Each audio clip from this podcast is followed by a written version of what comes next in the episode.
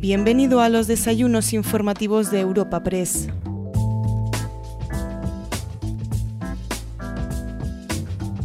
En esta nueva edición de los desayunos informativos de Europa Press damos la bienvenida a la ministra de Ciencia e Innovación Diana Morant. Nuestra invitada subirá a la tribuna tras la presentación habitual del presidente de Europa Press, Asís Martín de Caviedes, y a continuación compartirá escenario con el director de la agencia, Javier García, para responder a algunas de las preguntas de los asistentes tanto virtuales como presenciales a la cita que hoy te presentamos. En último lugar, nos gustaría pedir disculpas por la calidad de la grabación en los primeros momentos de esta entrega, ya que se corrigen en apenas unos minutos.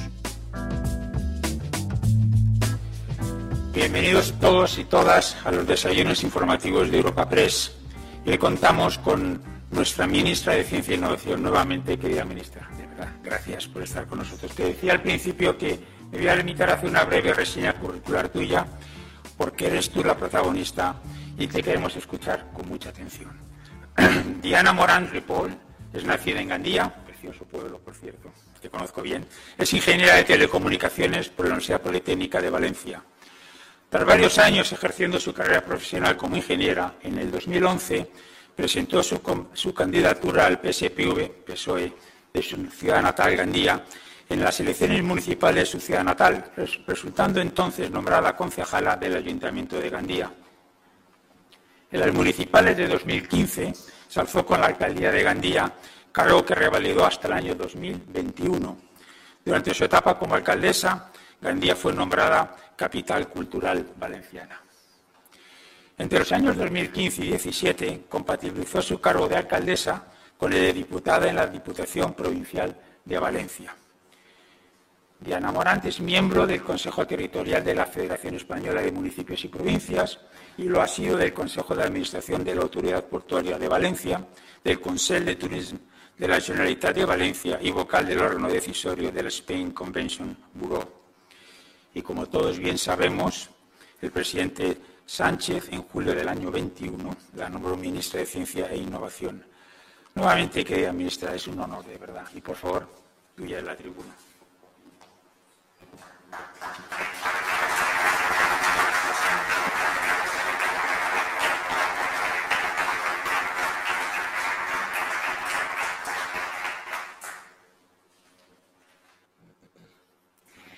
Ministra de Justicia, Ministro de Agricultura, Pesca y Alimentación, Ministra de Educación y Formación Profesional, Ministra de Industria, Comercio y Turismo, Ministro de Universidades, presidente de Europa Press. Señoras y señores, amigos y amigas, buenos días.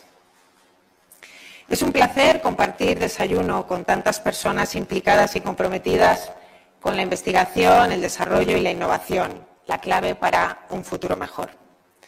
Quiero agradecer a Europa Press esta iniciativa, pues dando voz a la ciencia y a las políticas científicas, los medios contribuís a revertir la paradoja de Carl Sagan, que ya advertía que en una sociedad cada vez más influida por la ciencia y la tecnología, la ciudadanía conocía más bien poco sobre estas cuestiones que tan directamente inciden en su vida.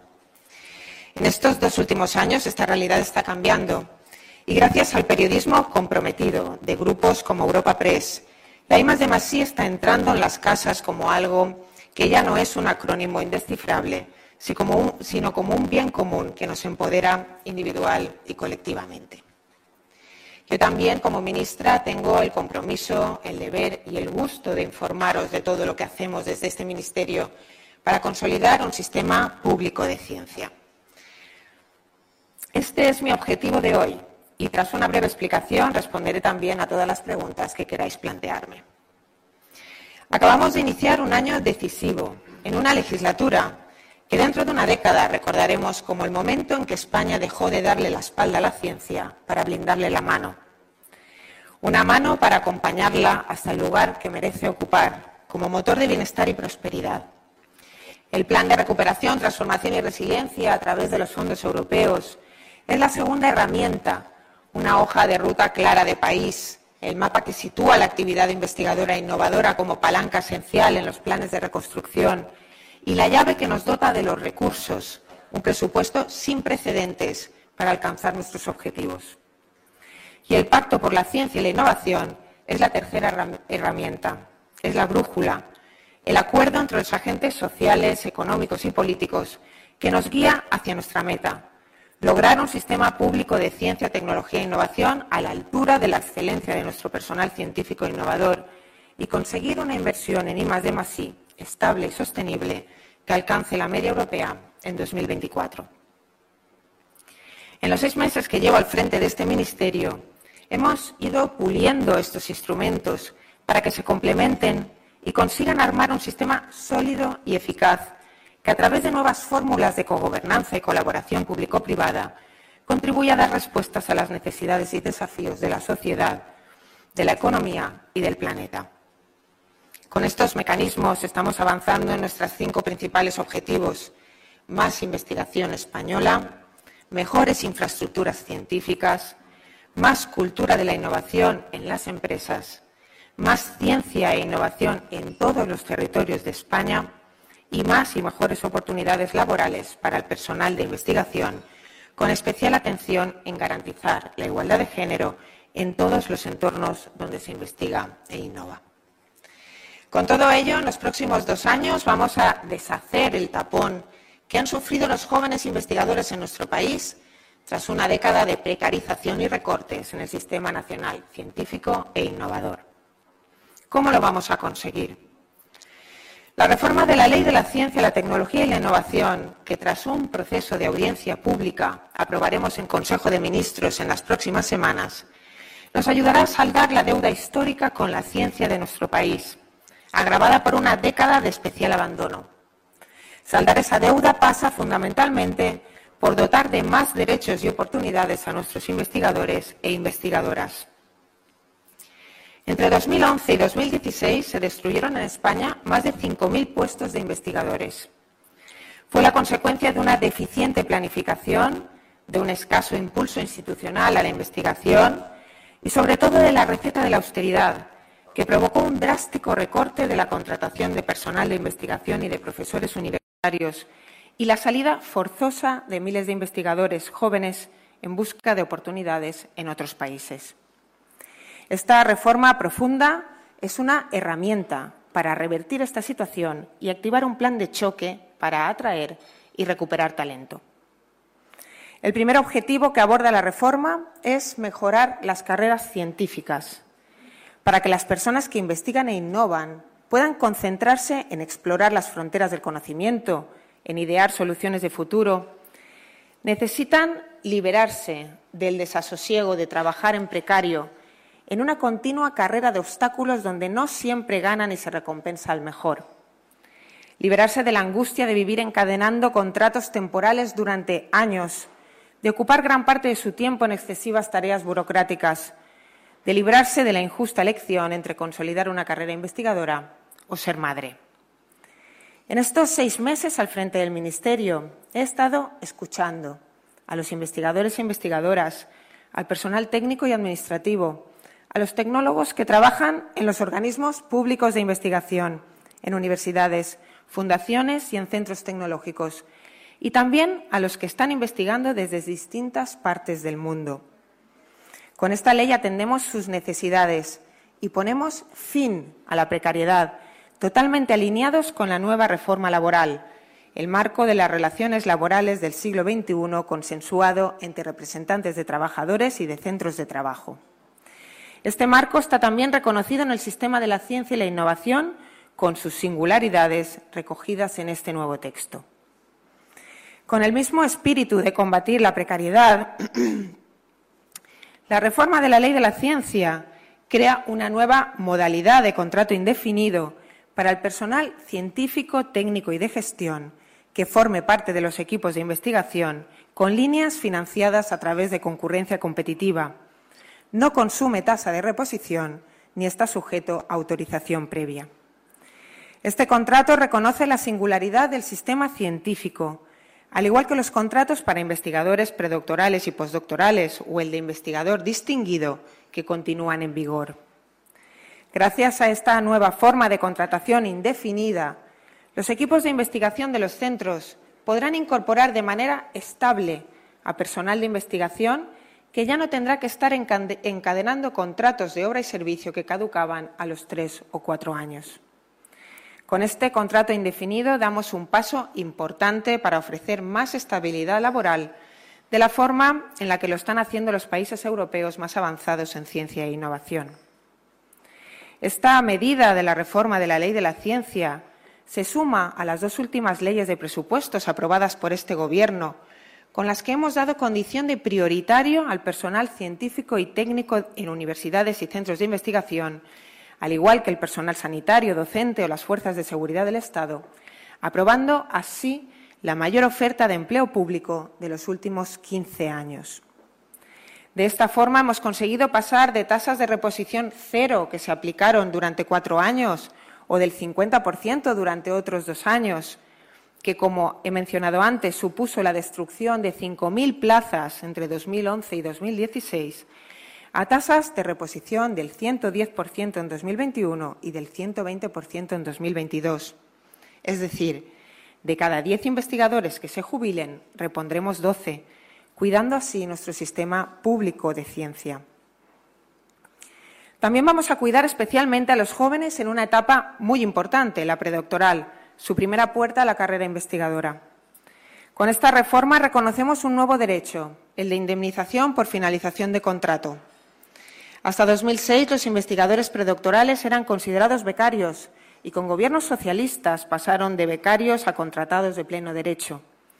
Posteriormente, ya en el 2019, incrementamos sus salarios y sus derechos con la creación del Estatuto de Personal Investigador en Formación y ahora, con la nueva reforma de la ley incluimos esta indemnización. Además, aumentaremos el número de contratos predoctorales que ofertamos a través de la Agencia Estatal de Investigación y sus retribuciones. En la segunda puerta de la carrera científica, los investigadores e investigadores postdoctorales contarán en la nueva ley con un nuevo itinerario estable y predecible, con un acceso facilitado a la consolidación de plaza pública. Lo haremos con la unificación de las diferentes modalidades, contractuales postdoctorales que hay en la actualidad, inconexas entre sí, en una sola, que durará hasta seis años, con fase intermedia de promoción, y que culminará facilitando el acceso de estos investigadores e investigadores a universidades públicas, organismos públicos de investigación, fundaciones y consorcios de investigación públicos. Para facilitar su acceso al sistema, habrá una reserva de al menos el 25% de las plazas ofertadas en los organismos públicos de investigación y del 15% en las universidades. Y también para este colectivo reconocemos el derecho a la indemnización, que no lo tenían hasta ahora. En esta etapa fundamental para las carreras científicas, hemos cerrado el año 2021 habiendo duplicado con respecto al 2019 el presupuesto destinado a los programas de contratación Juan de la Cierva y Ramón y Cajal. Y junto a otros programas en empresas como Torres Quevedo y doctorados industriales, a este ritmo prevemos contratar a más de 2.500 investigadores doctores entre 2021 y 2023. Seguiremos en esta línea, aumentando sus oportunidades y su salario, que estuvo congelado durante casi una década. También, por primera vez, este nuevo texto de ley incluye un capítulo dedicado a las investigadoras e investigadoras que hacen ciencia desde nuestros hospitales, donde verán reconocida, dignificada y estimulada su carrera científica. Y, por otra parte, es de vital importancia dar apoyo también a los investigadores e investigadoras que trabajan en el extranjero, los que quieren volver y los que quieren venir a España. Ahora dispondrán de más facilidades para hacerlo gracias a una medida contemplada en otro nuevo proyecto de ley aprobado por el Gobierno, la Ley de Startups, que nos equipara a los países más avanzados de Europa. Se trata de atractivos beneficios fiscales que reducirán el nivel impositivo de aquellos investigadores que vengan a trabajar a España, con cotizaciones máximas del IRPF entre el 19 y el 25% hasta durante diez años. Con esta iniciativa queremos atraer talento, con beneficios que repercutan directamente en las personas y ser un país más competitivo. Estamos en un momento crucial por dos motivos. Por el reto de la transformación de nuestro país, impulsada por los fondos europeos y arraigada en la ciencia y la innovación, y porque la próxima década se prevé la jubilación de más de 25.000 investigadores y profesores universitarios en el sistema, abriéndose así una oportunidad única de relevo generacional y retorno de talento. Con la tasa de reposición, la oferta de empleo público y las nuevas convocatorias predoctorales, postdoctorales y en empresas, en los próximos tres años incorporaremos de manera estable a 12.000 personas en el sistema público de ciencia, lo que significa un crecimiento del 14% de la masa crítica de investigadores e investigadoras a jornada completa en nuestro sistema público de ciencia. Con la ley vamos a abordar también un problema transversal que ahoga a toda la comunidad científica, la excesiva carga administrativa. Lo haremos con medidas como la simplificación en la justificación de subvenciones por parte de los grupos de investigación o la concesión directa de ayudas a proyectos ya evaluados por otros agentes públicos españoles. Por otra parte, abrimos nueva etapa en la Agencia Estatal de Investigación con su nuevo director al frente, que asume el compromiso firme y el mandato, a través de la reforma de la ley, de reducir trabas burocráticas y tonificar el músculo del principal instrumento financiador de investigación de nuestro país, para dar respuesta efectiva a las necesidades del personal científico. Hemos de ser un instrumento útil que dé soluciones y no problemas. Con todas estas acciones facilitamos la vida a las personas que facilitan la nuestra haciendo ciencia. Este es uno de los grandes objetivos de la ley, que también contempla medidas específicas para avanzar en otros dos grandes campos fundamentales, el refuerzo de la transferencia del conocimiento y la mejora de la gobernanza en el Sistema Nacional de Ciencia, Tecnología e Innovación.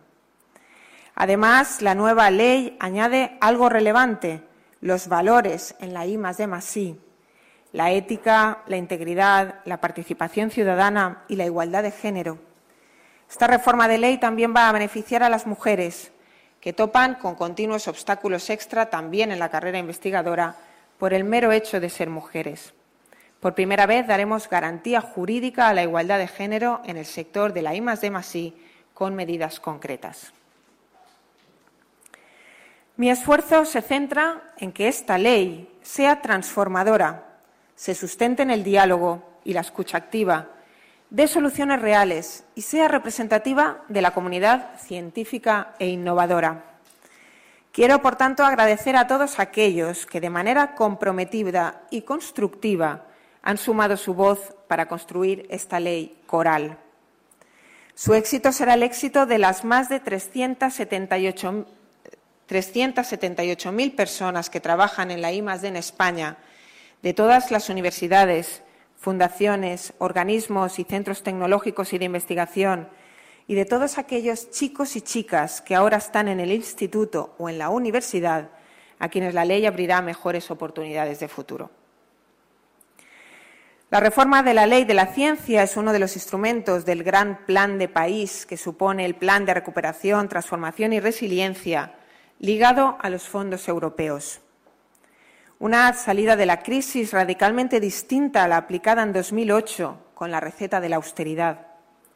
Esta otra forma socialdemócrata de afrontar la recuperación ha estado liderada en Europa por nuestro presidente Pedro Sánchez y supone una inyección de 140.000 millones de euros para nuestro país.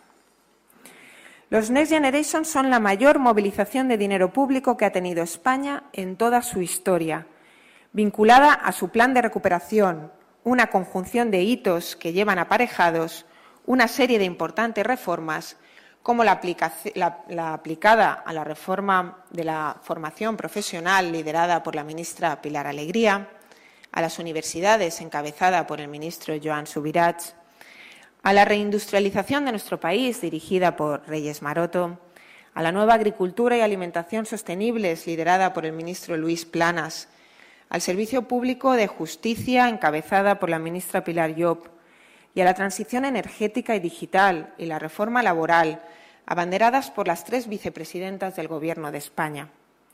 El cumplimiento de los hitos y reformas comprometidos nos ha llevado a ser el primer país en recibir las transferencias de la Unión Europea. En ese plan de país, el Gobierno de España ha apostado de forma clarísima por la ciencia y la innovación como eje del plan de reconstrucción, basado en un crecimiento inteligente, sostenible e integrador. De manera transversal, la investigación, el desarrollo y la innovación ocupan un espacio esencial en todas las áreas del Gobierno y en los PERTES, los grandes proyectos estratégicos donde empresas y administraciones trabajamos juntos por un país más competitivo y próspero. El Ministerio de Ciencia e Innovación participa en cinco de los siete PERTES y lidera dos, el aeroespacial, en fase de desarrollo, y el de salud de vanguardia, ya aprobado, que impulsará el sistema sanitario del siglo XXI, basado en la medicina de precisión, las terapias avanzadas y la inteligencia artificial. Solo en digitalización, en I+D+I, y solo en 2022 se van a invertir 13.300 millones de euros. Y concretamente al Ministerio de Ciencia e Innovación se ha destinado el mayor presupuesto de su historia en nuestro país, 3.843 millones de euros, con los que conseguiremos más y mejores oportunidades para las personas que investigan e innovan, más investigación española, mejores infraestructuras científicas, más ciencia e innovación en todos los territorios de España y más cultura de la innovación en las empresas. Sin innovación no hay competitividad y sin riesgo no hay innovación.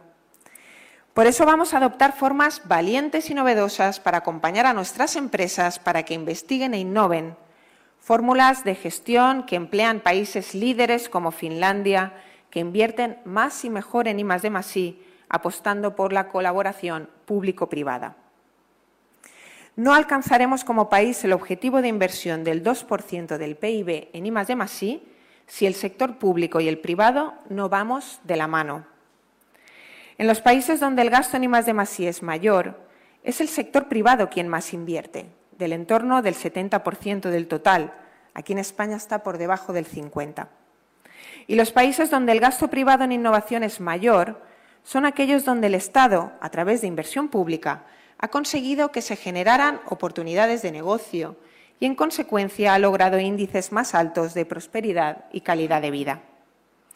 Para acercarnos a estos modelos, desde el Estado vamos a ser tractores de la inversión privada en I+D, adoptando un nuevo paradigma, el de Estado emprendedor, que arriesga y gana junto a nuestras empresas.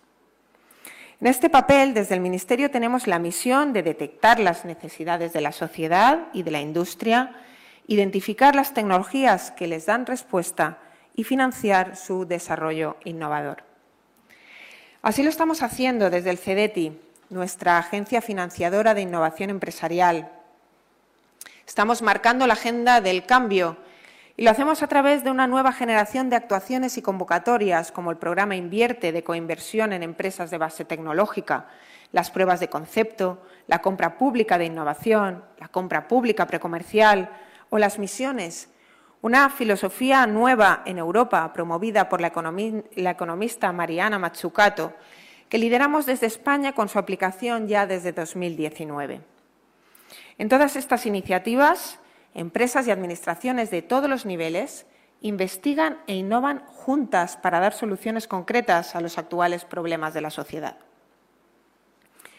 Un ejemplo modélico de colaboración público-privada en el campo de la ciencia y la innovación es el caso de IPRA, compañía catalana que ha pasado de ser líder mundial en vacunas veterinarias a adentrarse con éxito en la investigación y producción de vacunas humanas en nuestro país, donde hasta la pandemia no había ninguna empresa que las fabricara. Hoy, con el apoyo financiero y asesor del Ministerio y del Gobierno de España, IPRA está más cerca de lanzar la primera vacuna española contra la COVID-19. Hace solo unos días, la ministra de Sanidad, Carolina Darias, defendió ante la Organización Mundial de la Salud esta vacuna, diseñada y fabricada en España, que mejorará las ya existentes y de la que nos hemos de sentir muy orgullosos. La vacuna de IPRA es un éxito de colaboración público-privada en I+D+I, un ejemplo de la cultura de la innovación que tanto necesitamos para transformar nuestro país. Junto a la colaboración público-privada para que la ciencia y la innovación abran nuevas oportunidades de futuro en todos los territorios de España, También adoptamos otro mecanismo de gestión participativa, la cogobernanza, que especialmente durante la pandemia se ha demostrado útil para resolver problemas complejos que no entienden de fronteras. La cogobernanza es la base, por ejemplo, de los planes complementarios. Decía que la cogobernanza es la base, por ejemplo, de los planes complementarios. Por primera vez en España, el Estado y las comunidades autónomas investigaremos juntos en torno a áreas estratégicas de país. Con esta innovación en nuestras políticas científicas, España se pone a la cabeza en las prácticas más avanzadas en cogestión de la Unión Europea. Otra fórmula sin precedentes para facilitar la innovación en el ámbito municipal es la incorporación de los agentes de innovación local, proyecto pionero que ha tenido una excelente acogida entre los ayuntamientos de la red Impulso, la red de ciudades de la ciencia y la innovación de España. Desde el Ministerio hemos creado esta nueva figura técnica, los agentes del cambio, especialistas en innovación que van a ayudar a los ayuntamientos en sus hojas de ruta hacia ciudades más inteligentes, verdes, inclusivas y resilientes. Para terminar, os presento la última y esencial herramienta, la que nos hará acertar el camino y asentar nuestros avances. Os hablo del Pacto por la Ciencia y la Innovación, la brújula que nos guiará para consolidar el sistema público de ciencia, tecnología e innovación y dotar a la I de de una inversión estable, equiparable a la media europea y duradera más allá del 2023. Esperemos que este pacto, que ya han firmado más de 80 de las organizaciones más representativas del mundo académico, universitario, social y empresarial, sea consensuado y aprobado por los partidos políticos con representación parlamentaria que lo debaten actualmente en una subcomisión en el Congreso de los Diputados. La aprobación del pacto será un gran paso para lograr que la ciencia y la innovación sean una política de Estado. Justo ese era el anhelo de Santiago Ramón y Cajal, premio Nobel que situó a España en la vanguardia de la investigación internacional y a quien en 2022 rendiremos homenaje. Con una programación especial queremos difundir su figura, su obra y el espíritu que imprimió en las instituciones científicas españolas. Ramón y Cajal decía que un país solo podía levantarse si se dedicaba a cultivar sus talentos. Así lo expresaba nuestro excepcional científico y también senador, que vivió por un reto, modernizar el país y posicionarlo en Europa mediante la creación de ciencia española. Un desafío que más de un siglo después y con un país en muchas mejores condiciones abandera al Gobierno de España y trabaja con prioridad a través del Ministerio de Ciencia e Innovación con estos potentes instrumentos que les acabo de presentar. Ahora sí, me dispongo a atender sus preguntas. Muchas gracias.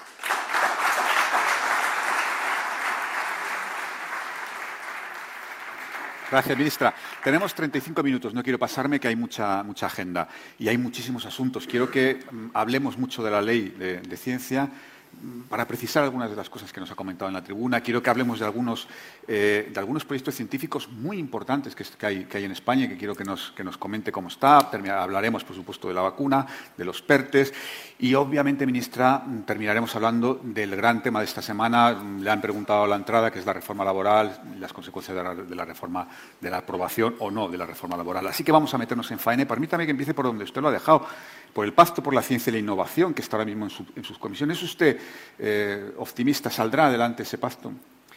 Soy optimista porque eh, la ciudadanía ha entendido a la perfección, sobre todo después de la pandemia, la necesidad eh, que tenemos como país de invertir en ciencia para la consecución de los retos que tenemos de presente y de futuro.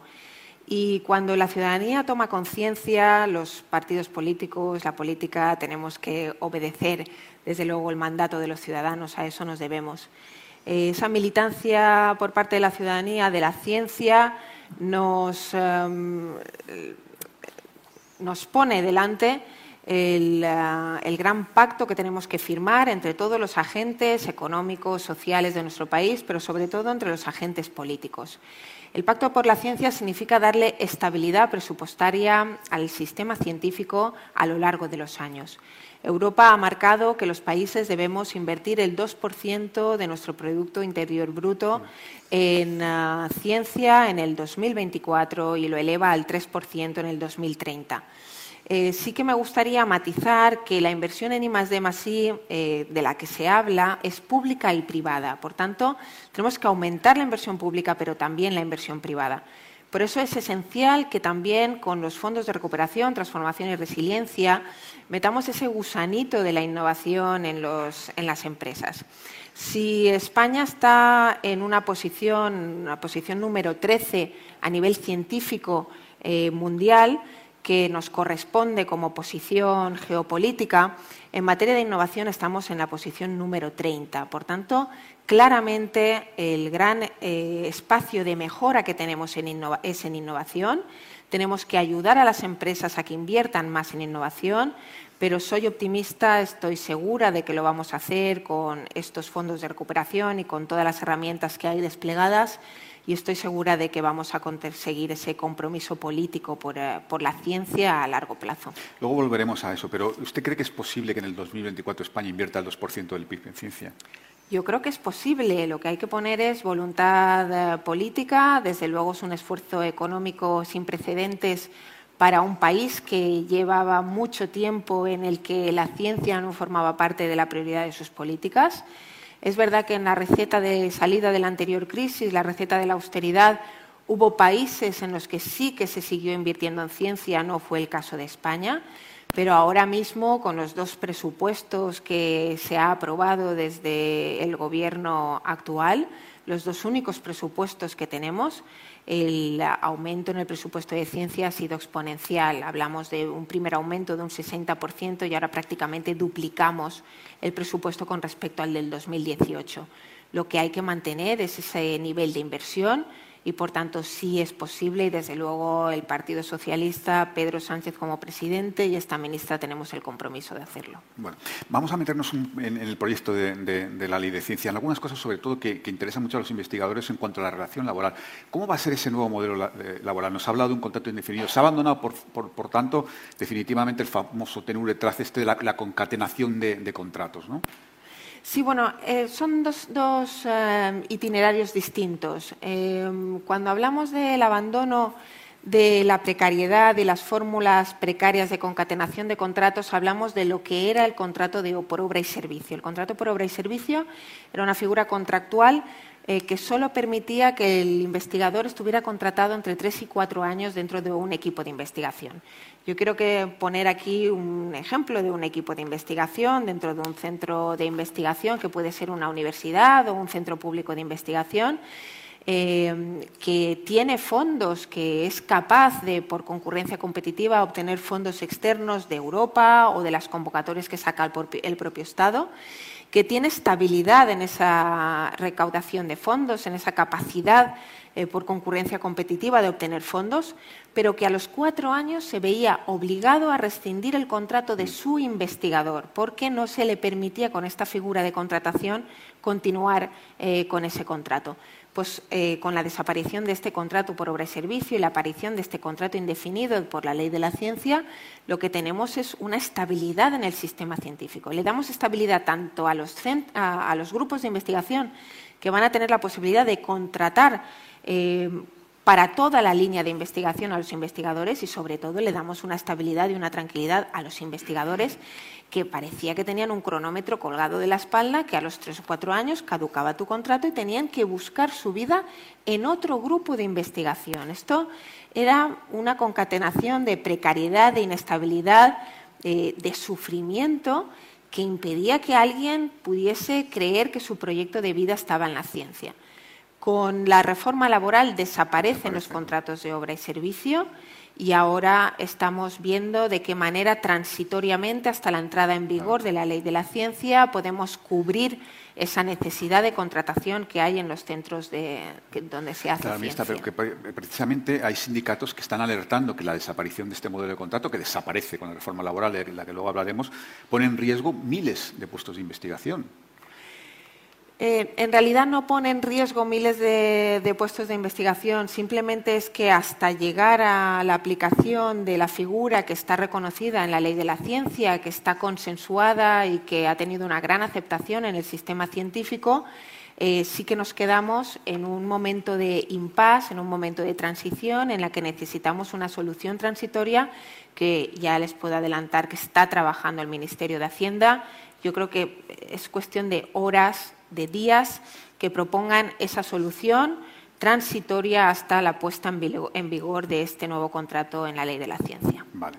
Eh, otro asunto que también ha mencionado en su intervención es el derecho a la indemnización tras el fin del contrato a los investigadores predoctorales. Eh, eh, están también, sindicatos están reivindicando que sea retroactivo. ¿Es posible esto o está completamente descartado? No es que sea retroactivo. ahora mismo el texto de la ley eh, desde luego reconoce esta nueva indemnización, es un nuevo derecho.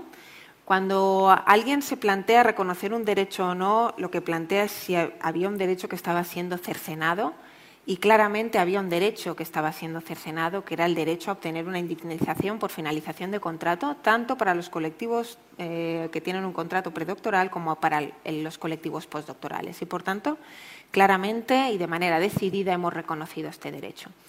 Ahora mismo la ley eh, lo que plantea es que esta indemnización sea a partir de los contratos que se firmen a partir de la entrada en vigor de la ley.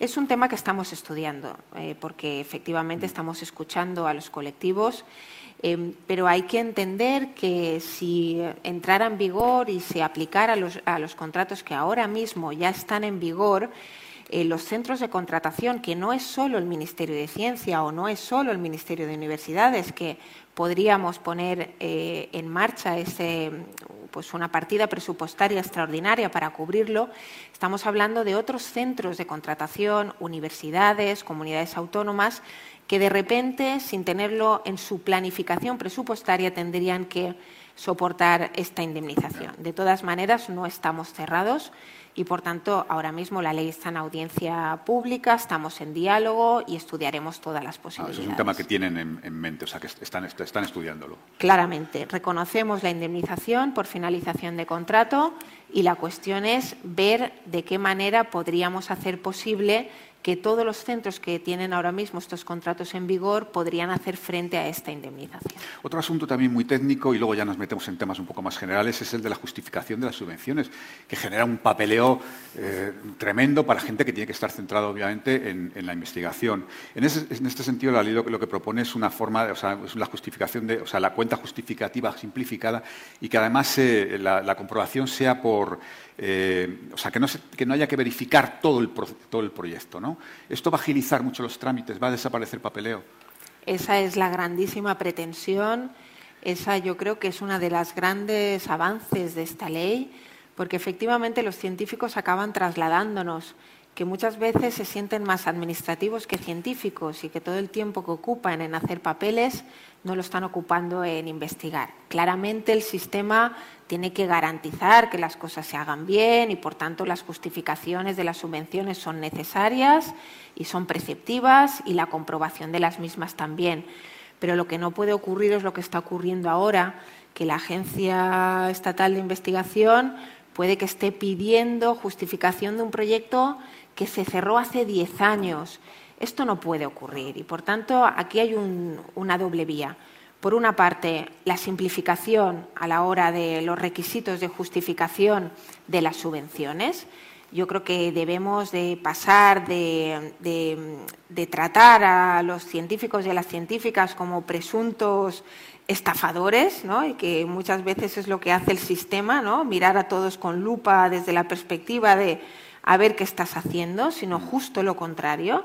Y, eh, por tanto eh, pedir lo que se necesite pedir única y exclusivamente y luego hacer una evaluación muchísimo más adecuada al sistema de ciencia. Y por otra parte, también lo mencionaba en el discurso, nuestra Agencia Estatal de Investigación, que abre una nueva etapa, que tiene un nuevo director, también tiene la vocación absoluta de reducir las cargas burocráticas.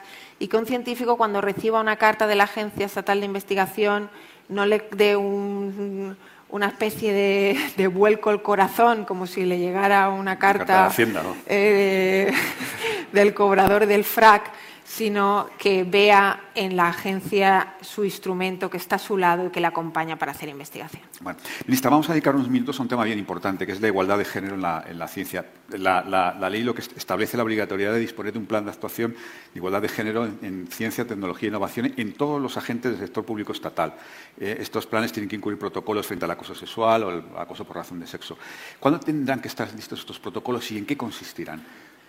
Bueno, claramente eh, lo que tenemos es que hacer frente a la realidad y a la evidencia. Y la realidad y la evidencia es que el sistema científico español, igual que otros espacios eh, públicos y privados, eh, siguen ofreciendo de cara a las mujeres itinerarios mm, que no aseguran su igualdad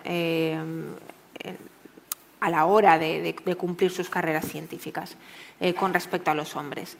Eh, entonces tenemos que repasar toda la carrera científica para ver qué está ocurriendo, para ver por qué entran un 50-50% de investigadores e investigadoras en el sistema de ciencia, pero conforme vas escalando y van progresando las carreras científicas, van decayendo y estamos hablando ya de, eh, profesores titulares, ya hablamos de un 25% y ya ni siquiera si entramos a hablar de los puestos de rectoras incluso de líderes en, eh, startups o en empresas de, base tecnológica, las cifras caen todavía más. Por tanto, efectivamente para nosotros la perspectiva de género es transversal, se aplica en la ley de manera transversal, también en la Estrategia Española de Ciencia e Innovación. Queremos que mm, las mujeres tengan asegurado que no van a tener un problema de discriminación en su puesto de trabajo. Por supuesto, eh, tolerancia cero a cualquier tipo de expresión de acoso sexual o laboral por razones de género. Y otras medidas que también son importantes y que son novedosas en esta ley, que es que cuando una investigadora o un investigador, por cuestiones de conciliación, eh, por maternidad, paternidad, por cuidado de familiares ascendientes o descendientes, cogen una excedencia, que eso no haga que eh, se interrumpa su carrera investigadora y que, por tanto, se descuente de su tiempo en los contratos para la ciencia. Estas son algunas de las medidas con las que pretendemos que los obstáculos o los techos de cristal que todavía existen en la ciencia vayan reduciéndose. Y, por supuesto, importantísimo, que entren más mujeres a hacer ciencia. Y ahí tenemos una alianza con el Ministerio de Educación, que dentro de su reforma de la ley educativa, la nueva ley de educación, establece claramente la prioridad en estimular a nuestras niñas, a nuestras jóvenes en las carreras STEM. Y yo espero que con eso consigamos que muchas más mujeres hagan ciencia y tecnología, que son los trabajos del futuro y el futuro no será futuro sin las mujeres. Pero precisamente en esto, ministra, yo preparando el desayuno y leyendo datos y viendo cosas, no parece mejorar la situación, es decir, no, no, aumenta la presencia de mujeres en las carreras STEM. ¿Por qué? ¿Qué, está fallando? Bueno, tenemos detectados varias causas. Eh, las niñas de muy jóvenes, muy jóvenes, a una edad muy temprana, empiezan a percibir que las asignaturas relacionadas con las ciencias, las matemáticas, las tecnologías no son cosa de mujeres. Reciben estímulos culturales que les dicen esto. Los libros de texto que se estudian en las escuelas tienen pocos referentes en mujeres y todo esto lo tenemos que cambiar. Las niñas se consideran eh, trabajadoras cuando sacan buenas notas, por ejemplo en matemáticas, mientras que los niños se consideran brillantes. Esto tenemos que romperlo, son estereotipos sociales que hacen que las niñas no se vean en esas carreras. Y eso hay que hacerlo desde la educación y hay que hacerlo desde programas específicos de divulgación científica que nosotros también hacemos a través de la FECID, de la Fundación para la Divulgación de la Ciencia. Y es importantísimo que todos los centros científicos se vuelquen en eso, que lo están haciendo.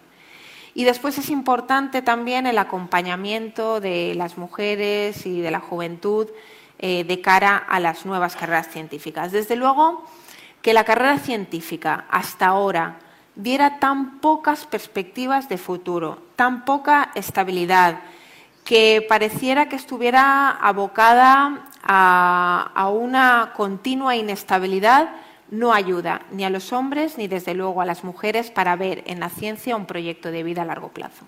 Por terminar con este asunto, es que quiero plantear una pregunta que nos llega de los asistentes, precisamente de la, presidenta de la Federación Española de Mujeres Directivas, Ejecutivas, Profesionales y Empresarias, Ana Bujaldón, que le, plantea que cómo conseguir una mayor implicación del sector privado para que sea capaz de atraer talento femenino. Bueno, desde luego eh, nosotros vamos a impulsar el, que eh, doctores y doctoras de nuestro sistema de ciencias se incorporen en las empresas. Se han nombrado algunas de las medidas que tenemos, el Torres Quevedo, eh, los doctorandos industriales. Con ello lo que hacemos nosotros es que incentivamos que las empresas contraten doctores, que eso no, en este país no es una costumbre. Eh, de hecho, yo no sé si eh, aquí en este foro lo han escuchado, ¿no? pero se repite muchas veces en la calle eso de que los científicos universitarios luego no saben hacer ciencia de calle, ¿no? que están en el mundo académico.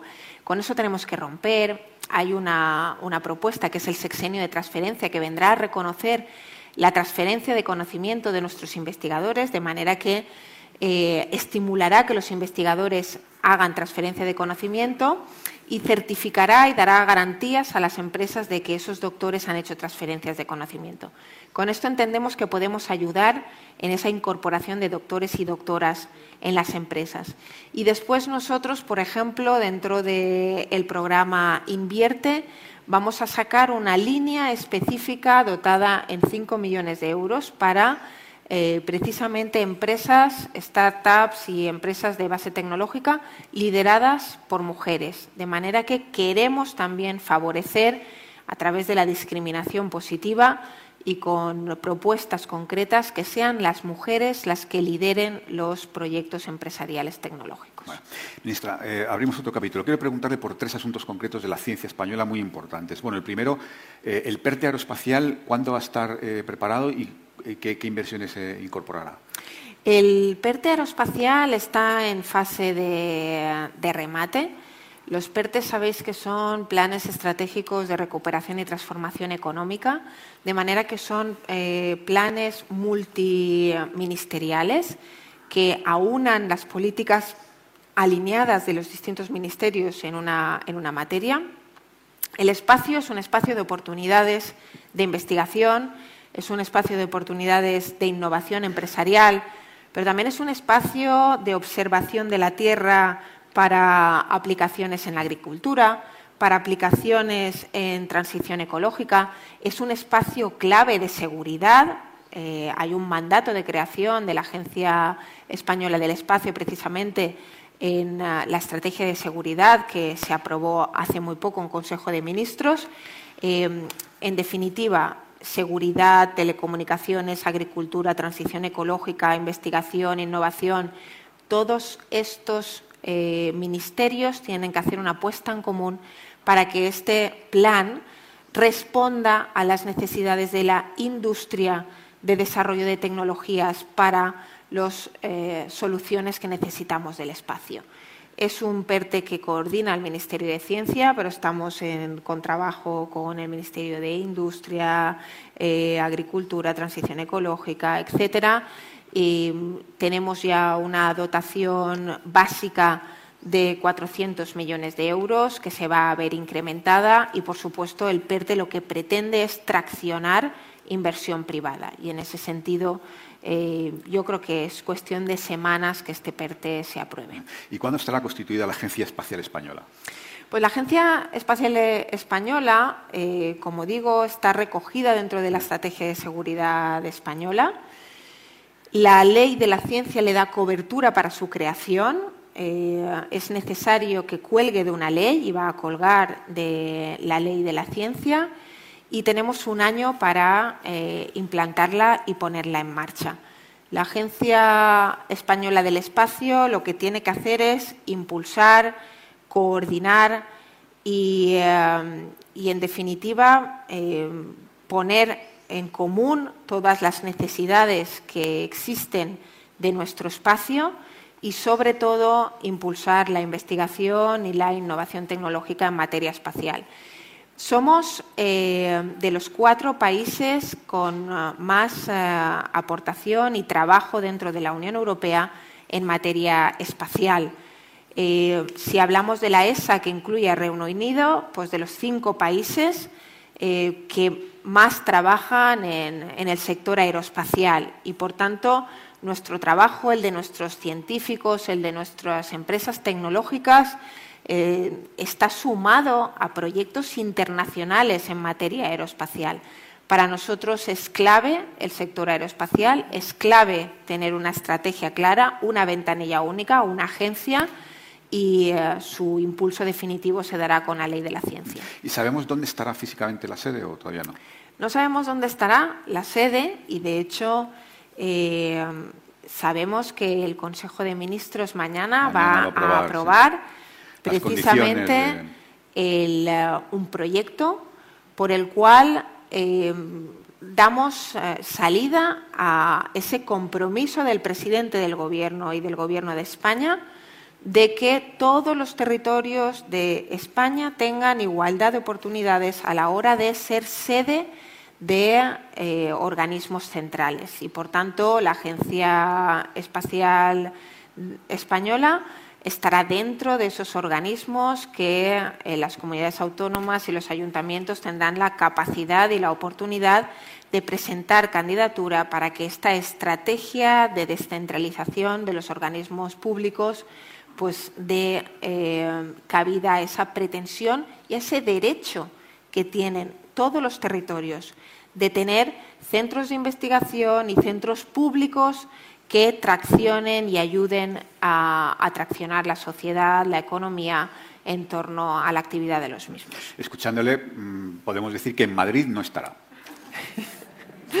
Yo creo que la estrategia y el proyecto no va a decir que Madrid es un agujero donde no van a caber los centros, eh, pero lo que sí que tenemos que entender es que Madrid no acaba en eh, España no acaba en Madrid, ¿no? Y yo creo que es algo que, todo el mundo entendemos. De hecho, la ciencia, la ciencia está muy distribuida en nuestro país. Yo no sé si la gente lo conoce, pero el Ministerio de Ciencia tiene 150 centros de investigación y, por ejemplo, de los 120 del CSIC, 85 están fuera de Madrid, es decir, se hace ciencia en todos los territorios. Eh, lo que pasa es que es normal la aspiración de todos los territorios a tener esas capacidades desarrolladas.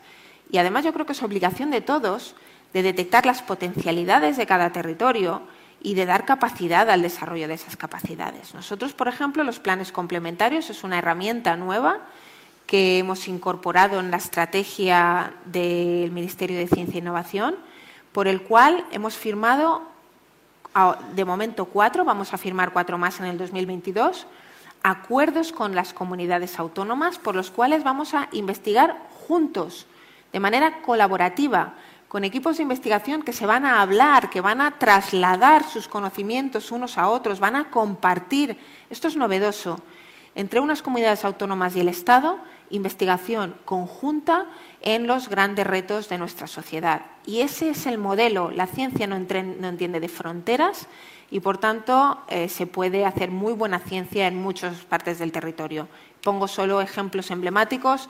El Barcelona Supercomputing Center está en Barcelona, el, eh, túnel de Canfranc, el Centro Nacional del Hidrógeno de Puerto Llano, eh, la plataforma solar de Almería o el gran proyecto que está ahora mismo dando pasos decididos del IFNIF Dones en Granada. Precisamente, sobre, esa era la siguiente pregunta. ¿Empezará a construirse, este es un acelerador de, partículas, que está, ahí están ya los terrenos en Escúzar, en Granada, ¿se empezará a construir en la segunda parte del año, en el segundo semestre? El IMIF Dones es un proyecto que pronunciarlo solo da como... Sí, da yuyu, ministra. sí, sí. es un proyecto tan impresionante. Estamos hablando del reto de la humanidad de alcanzar la, energía de fusión, la energía que se produce dentro del Sol, dentro de las estrellas.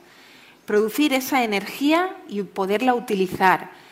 El IFMIF DONES es un um, acelerador de partículas eh, que precisamente forma parte de este proyecto global, que es un proyecto internacional, es un proyecto mundial de desarrollarse definitivamente y, por tanto, que se construyera en Granada, que es la única localidad en Europa que está prevista, estaríamos hablando de la mayor infraestructura científico-tecnológica que tendría nuestro país. Hablamos de 650 millones de euros, de los cuales España se ha comprometido a poner la mitad de esa inversión y el resto de la inversión tiene que venir de la aportación del resto de países que confluyan en este proyecto. En ese proceso estamos. Pero desde luego ya hay pasos muy eh, dados muy decisivos. Ya se ha mm, establecido el consorcio entre la Junta de, Castilla, de Andalucía, Y, el, eh, y el Gobierno de España, y el Ministerio de Ciencia, precisamente para la coordinación de este proyecto y ya tenemos los terrenos cedidos por parte del Ayuntamiento de Escúzar y ya el Ministerio de Ciencia va a empezar a construir los primeros laboratorios por valor de 16 millones de euros y hay una inversión de 16 millones de euros también de la Junta de Andalucía a la Universidad de Granada precisamente para el asentamiento de una sede de la Universidad de Granada también allí en los, eh, en los terrenos contiguos. Y el tercer gran, eh, gran proyecto es el telescopio de los 30 metros, que en principio mm, estaba previsto que fuera La Palma. ¿Cómo está ese proyecto y, qué falta? Porque además ahora, precisamente después de lo del volcán, sería un buen incentivo para, para La Palma. Por supuesto, y uno de los mensajes de tranquilidad que se tiene que dar es que el hecho de la erupción del volcán de La Palma no ha supuesto un problema para que este proyecto avance. Por tanto, el proyecto sigue avanzando. Este también es un proyecto de carácter internacional. En este tipo de proyectos lo que se hace es poner de acuerdo la necesidad científico-tecnológica mundial en torno a la construcción de una infraestructura eh, que no tiene precedentes precisamente para hacer eh, investigación eh, de altísimas capacidades y muy avanzada. Y existe ese consenso internacional científico en que se ha de construir un gran telescopio de 30 metros y la sede eh, prevista, había discusión entre Hawái y La Palma. Parece que Hawái está descartada y por tanto se construiría en La Palma.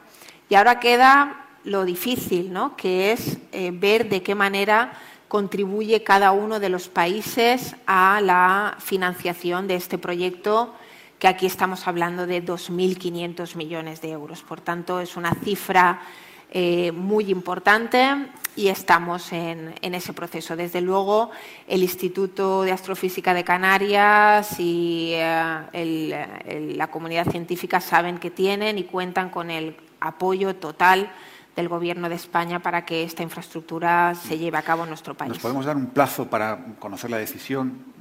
Más o menos? No, es que no es un tema de decisión que esté en el aire. Ahora mismo lo que tiene que haber es un diálogo eh, científico y un diálogo político para que eh, se conjuguen eh, las distintas voluntades de los distintos países en esta inversión que, como digo, es muy importante y, por tanto, hay que establecer ese marco de trabajo y de financiación conjunto.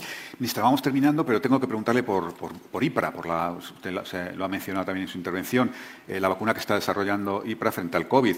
Eh, ¿En qué fase está? Eh, ¿Para cuándo se esperan los primeros resultados? Bueno, IPRA ha estado dando resultados en las distintas fases, resultados muy satisfactorios. De la fase 2B, que es la que están ahora ya rematando, que ya tienen rematada y que han presentado los resultados a la Agencia eh, Española del Medicamento para eh, solicitar el paso a la siguiente fase, eh, los resultados han sido muy buenos. Lo que viene a decir es que da una gran respuesta de inmunidad frente al COVID-19 incluso presenta buenos resultados frente a esta variante, la Omicron. Yo quiero recordar que es una vacuna que mm, utiliza como plataforma la combinación, la recombinación de varias proteínas y por tanto tiene la capacidad de ir adaptándose a las distintas variantes por la recombinación de las distintas eh, proteínas de las variantes.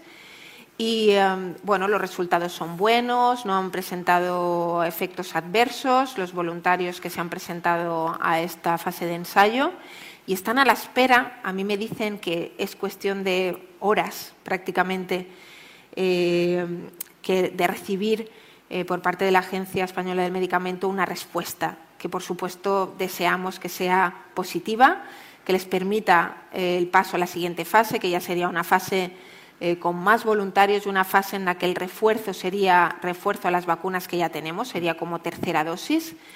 Y eh, bueno, estaríamos frente a un hito para nuestro país. un país que antes se decía, antes de la pandemia, no había ninguna empresa en nuestro país que fabricara o, participara del proceso de fabricación de vacuna humana. Y a día de hoy tenemos ya cuatro empresas que participan del proceso de fabricación de las vacunas que nos están inoculando. Y esta, que desde el inicio está diseñando una vacuna que es mejor que las vacunas que existen actualmente y que bueno que nos va a ayudar a nosotros y al resto del mundo en este reto que todavía tenemos encima de la mesa, que es la pandemia.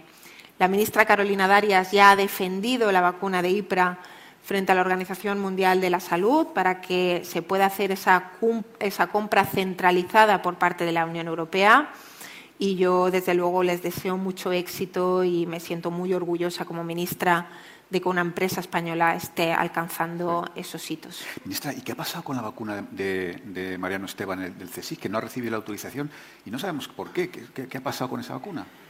Bueno, pues la explicación en la ciencia es que la ciencia es así. Eh, la ciencia tiene sus procesos, la investigación eh, no siempre se alcanzan los resultados que uno quisiera.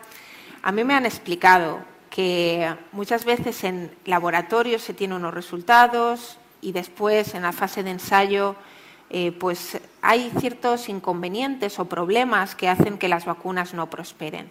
Efectivamente, esta vacuna también estaba muy adelantada y ha quedado en esa fase eh, de discusión con la Agencia Española del Medicamento, que quiero recordar que lo que hace es velar por la seguridad de las personas. En nuestro país no hay ningún medicamento, ninguna terapia farmacológica que pueda ser suministrada a las personas si no cumple con todos los criterios de seguridad y de eficacia y, por tanto, para eso están nuestras agencias reguladoras, en este caso la Agencia Española del Medicamento, y estaban en una fase de aclaración.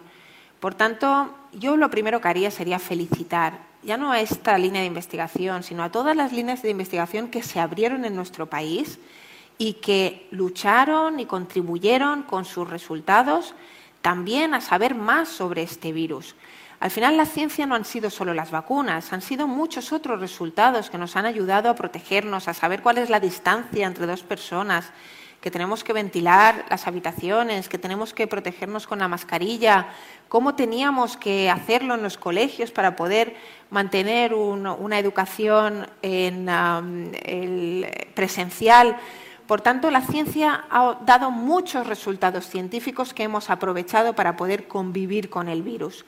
Por tanto, la ciencia siempre es un éxito, siempre has de agradecer cualquier resultado científico y cualquier resultado científico, sea el que sea, nos ayuda a futuros eh, estudios científicos. Bueno, ministra, pues terminamos. Le, dije que íbamos a terminar con la reforma laboral y tengo que preguntarle, ministra, a día de hoy, al lunes a las 10 y 10 de la mañana, salvo que haya habido alguna novedad este fin de semana, de la que yo desde luego no me he enterado, no parece que vaya a salir en los términos en que está planteada, no parece, todavía quedan, unos días. ¿Usted mm, qué cree? ¿Saldrá la reforma laboral tal y como se ha eh, llevado al Congreso? Yo estoy convencida de ello, porque si no, eh, será un fracaso de la política, no será un fracaso de la sociedad. La sociedad ha hecho los deberes. En el 2012 se rompió el acuerdo entre sindicatos y empresarios, entre los agentes sociales, y ahora hemos reconstruido esas relaciones. los empresarios, los eh, trabajadores y sus representantes se han sentado a hablar, se han sentado a establecer las nuevas relaciones laborales que necesita este país en el siglo XXI, que necesitamos precisamente para poner en marcha la transformación, la recuperación de nuestro país. Han hecho un ejercicio responsable que ha sido seguido por todos, acompañado también por el Gobierno de España. Y, por tanto, decir que no a este marco eh, de relaciones establecido por los agentes sociales es no querer ver lo que necesita la sociedad y es quererse eh, eh, quedar anclado en el pasado, porque decir que no a esta reforma laboral es decir que sí y aprobar la reforma laboral que se hizo de manera unilateral y que solo ha llevado a temporalidad y a precariedad. Por tanto, yo confío, porque yo confío en la política, en el ejercicio de la política en mayúsculas, aquella que hace las cosas en beneficio de la sociedad, aquella que no mira los intereses partidistas.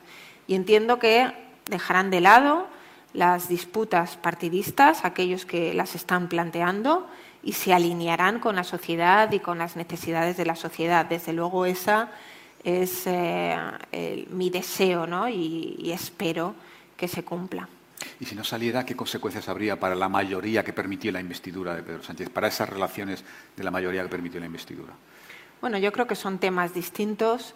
Claramente, eh, el Gobierno de España lleva dos años aplicando políticas, políticas que tienen que ver con los compromisos que adquirieron cada una de las dos fuerzas que conforman el Gobierno, que tienen que ver con los compromisos de la coalición de Gobierno y, por tanto, con nuestros compromisos con la sociedad y también con el compromiso por la recuperación después de una pandemia que hemos adquirido con Europa. Por tanto, el Gobierno de España va a trabajar por cumplir sus compromisos con la sociedad, las necesidades que tiene la sociedad y que nosotros como Gobierno tenemos que dar solución y que tenemos que dar vía. Y, por tanto, entendemos que el Gobierno de España seguirá en ese trabajo incesante por cumplir, por trabajar por la sociedad y en el camino iremos construyendo consensos con todo aquel que quiera sumarse en esa construcción de una sociedad mejor que solucione los problemas de nuestros ciudadanos. Ministra, un placer y un honor tenerla con nosotros. Muchas gracias y gracias a todos.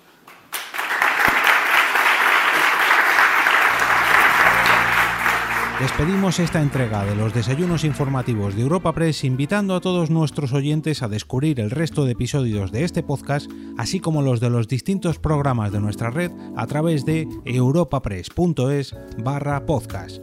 Recuerda que todos ellos están disponibles en las principales plataformas de podcasting.